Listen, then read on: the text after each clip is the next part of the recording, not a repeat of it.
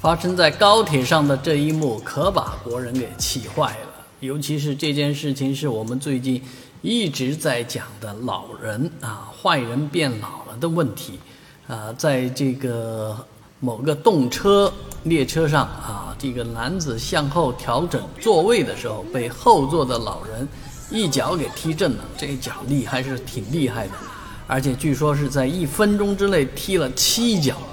啊，这个功夫还是了得，所以男子呢扭头与老人理论啊，我挤着你了吗？我怎么了啊？你年龄大了，我不跟你多说。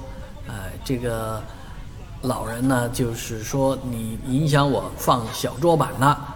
但是呢，大家观察到这个老人的这个椅子靠背啊，也向后倒了不少，倒得蛮多的。应该说肯定会也会影响他后面的。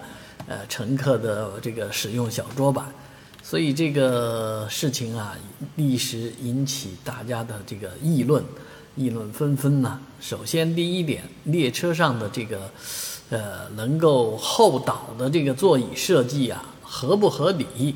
应该倒多少啊算合适？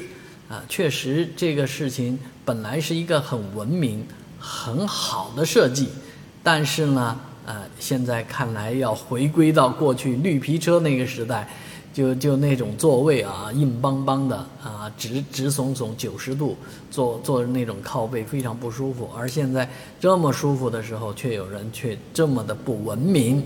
而当然，另外一方面，这个幺二三零六给的这个答复啊，确实伤了广大啊人民群众的心呢。